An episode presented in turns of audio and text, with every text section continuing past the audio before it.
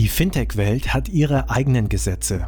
Deshalb verpassen dir Payment and Banking und Paytech Law wöchentlich Einblicke zu Rechtsthemen aus der Welt von Payments, Banking, Krypto und Co. In wenigen Minuten briefen dich unsere Experten von Paytech Law einfach und verständlich zu allem, was du wissen musst. Herzlich willkommen zu einer neuen Ausgabe von Alles Legal, Fintech Recht Kompakt. Heute mit Anbu Tran vom Frankfurter Büro von Ennerton. Anbu Tran ist dort Partner und dort als Rechtsanwalt und Steuerberater tätig. Er ist auf die umfassende Beratung von Kapitalverwaltungsgesellschaften, Asset Managern und institutionellen Anlegern, insbesondere bei der Kapitalanlage spezialisiert. Ich grüße dich, Anwu. Schön, dass wir uns wieder mal sprechen. Ja, äh, danke, dass ich wieder dabei sein darf. Freut mich auch sehr. Ist jetzt auch schon ein Weilchen her. Das stimmt. Unsere letzten Podcasts haben wir, glaube ich, im Dezember ausgespielt. Wir bauen ein bisschen auf. Wir haben uns damals schon über Kryptowährungen unterhalten und werden dies wieder tun, haben uns aber diesmal vorgenommen, mal aufzudröseln, was Staking und Mining eigentlich genau bedeutet und werden über die Definition sprechen. An wo haben alle die gleiche Vorstellung von dem, was Staking und Mining eigentlich ist? Das kommt maßgeblich darauf an, wenn du fragst. Also wenn, wenn du jemanden fragst, der sich vielleicht nicht ganz so gut mit dem Thema auskennt, ähm, würde die Person wahrscheinlich Ja sagen. Wenn du die Finanzverwaltung fragst, äh, würde die vielleicht auch Ja sagen. Wenn du natürlich äh, Tech-Experten fragst, äh, würden die sehr sicherlich Nein sagen, weil natürlich, wie bei vielen Dingen, der Teufel im Detail steckt und es da natürlich im Detail zig verschiedene Arten des Stakings etc. gibt. Aber ähm, ich sag mal, für, für steuerliche Zwecke ähm, kann man schon grundsätzlich festhalten, dass die meisten das gleiche Verständnis haben dürften. Ja, das stimmt. Wenn man ja im Internet mal ein bisschen googelt, was Staking ist, findet man ja irgendwie sehr viele verschiedene Artikel. Aber du bist ja nun als Steuerberater äh, tätig und hast da deinen Blick drauf und weißt ja auch, wie das Finanzamt äh, über Staking denkt und wie die Definition ist. Dann ähm, erzähl doch mal. Genau, vielleicht vorab ähm, eine gute, eine schlechte Nachricht. Äh, wir hatten ja letztes Mal auch schon über diesen Entwurf vom Bundesministerium der Finanzen gesprochen, wo quasi schon mal erste Grundsätze zur Besteuerung äh, von allem, was mit Krypto zu tun hat, ähm, festgelegt werden je nachdem, wie man es betrachtet, halt gut oder schlecht. Ähm, also schlecht ist, ist, dieses Schreiben ist noch nicht final. Also es ist immer noch ein Entwurf, alle warten immer noch auf, aufs finale Schreiben. Auf der anderen Seite ist es auch, auch irgendwie gut, weil das bedeutet, es ist noch nicht in Stein gemeißelt. Da sind ja ein paar äh, Sachen drin, die nicht so schön sind äh, für die Krypto. Aficionados und was äh, im Gegenzug heißt, dass ja vielleicht noch das eine oder andere geändert wird. Ähm, es wird zum Beispiel auch in ein paar Wochen ein Roundtable geben im Bundestag, meine ich. Da wird auch, denke ich, einer von uns, also von Ennerton, mit, mitmachen. Und da wird äh, generell mal über die Besteuerung von Krypto gesprochen. Ähm, meiner Meinung nach äh, kann es eigentlich nur darauf rauslaufen, dass letzten Endes wahrscheinlich sowas wie eine Art Kapitalertragssteuer für Krypto kommen wird, äh, weil das einfach anders nicht handhabbar ist. So wie es ja auch mit dem normalen Trading von Wertpapieren ist. Es muss ja irgendwie im Massengeschäft handhabbar sein und da funktioniert es halt nur mit so einer Abgeltungssteuer. Von daher, was will ich damit sagen? Ich glaube sozusagen, dass dieses Schreiben vom BMF, wo man ja da mit, äh, mit privaten Veräußerungsgeschäften etc. arbeitet, das wird denke ich, ohnehin sozusagen nur eine Über Übergangslösung sein.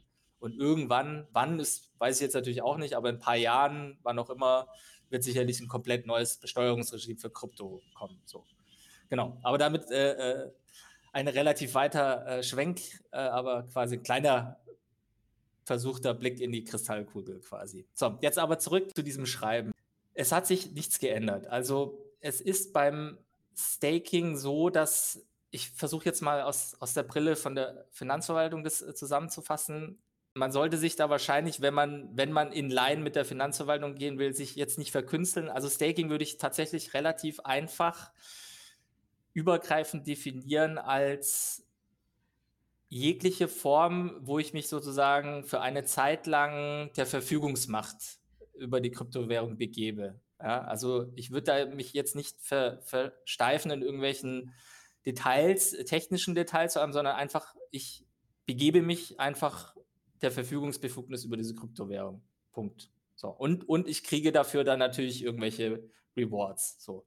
Also primär ist das natürlich ähm, relevant beim Proof of Stake. Aber genau, also da, da, dabei würde ich es ehrlich gesagt belassen, bei dieser Definition für Staking. Mhm. Wie verhält sich das beim Mining?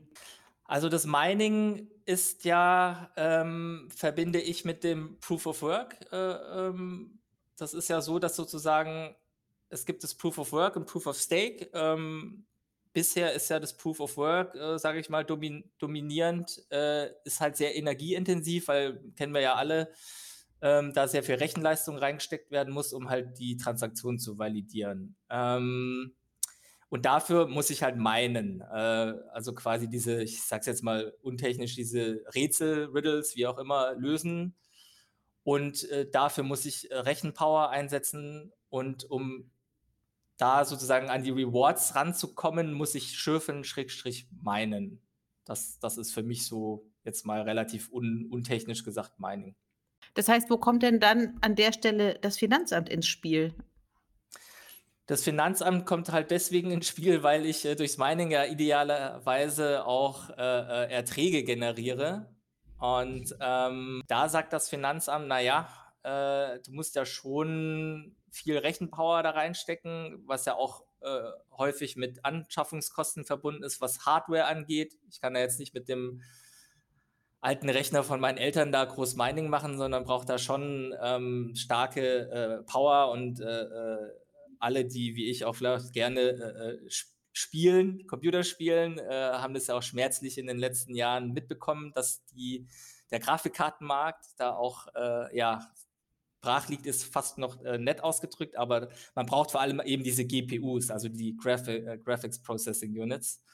Und die sind teuer. Das heißt also, wenn ich äh, in einem größeren Umfang Mining betreiben will, dann brauche ich halt so eine Farm, muss dafür natürlich auch äh, Geld investieren, also für die Hardware. Und dann sagt die Finanzverwaltung, naja, ich, und das ist natürlich erstmal eine pauschale Vermutung, aber die Finanzverwaltung sagt, das ist halt gewerblich. Ja, also jeder, der, der meint, äh, da gehe ich erstmal davon aus, das ist gewerblich. Und dann, äh, äh, und was ich, ich, betreibe ja ein Gewerbe nicht zum Spaß, sondern in der Regel, äh, um Gewinne zu erzielen. So. Und das, die möchte ich natürlich besteuern. Da, so, so, kommt quasi das Finanzamt in, in die ganze Geschichte rein. Mhm, okay. Ähm, jetzt äh, ist ja äh, das Thema Krypto, Staking und Mining ähm, über die letzten Jahre sehr gewachsen. Aus deiner Erfahrung heraus, wer beschäftigt sich bei den Finanzämtern eigentlich mit dem Thema und ähm, versteht überhaupt, worum es da geht? Das ist eine sehr gute Frage, Christina. Ich kenne leider persönlich niemanden in der Finanzverwaltung, der sich damit beschäftigt. Äh, deswegen kann ich da jetzt auch nur mutmaßen. Also, es ist ja so, dass dieser Entwurf äh, letzten Sommer rauskam. Sommer 2021. Ähm, ist ja auch schon ein bisschen wieder Zeit ins Land gegangen. Es ist ja auch so, dass erfahrungsgemäß ähm, so ein Entwurf, der hat ja doch einige Seiten, natürlich auch mindestens ein paar Monate in Bearbeitung war, wenn nicht sogar länger. Ähm, ich würde sagen, dass da schon, also wenn man sich das durchliest, kann man vielleicht über die eine oder andere Formulierung stolpern, aber insgesamt scheint mir das ja doch Hand und Fuß zu haben.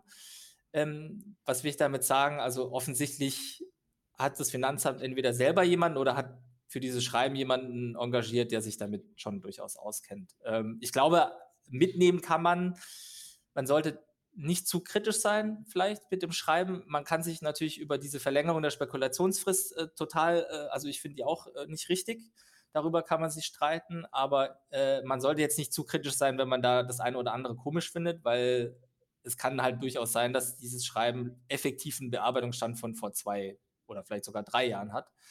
Und ich gehe fest davon aus, dass die da natürlich nochmal drüber gehen werden, bevor sie es final veröffentlichen und dass das natürlich auch einen aktuelleren Stand dann haben wird. Ja. Das hoffen wir alle. Aber das BMF weiß ja in der Regel auch hoffentlich, was es tut. Bis hierhin erstmal an wo herzlichen Dank. Und in der nächsten Folge unterhalten wir uns über die Verlängerung der Besteuerung ähm, des Zeitraums. Freue ich mich drauf. Erstmal hier bis hierhin herzlichen Dank. Danke dir. Bis dann. Das war alles legal, Fintech recht kompakt für dieses Mal. Wir freuen uns, wenn ihr uns auf eurer Lieblings-Podcast-Plattform abonniert.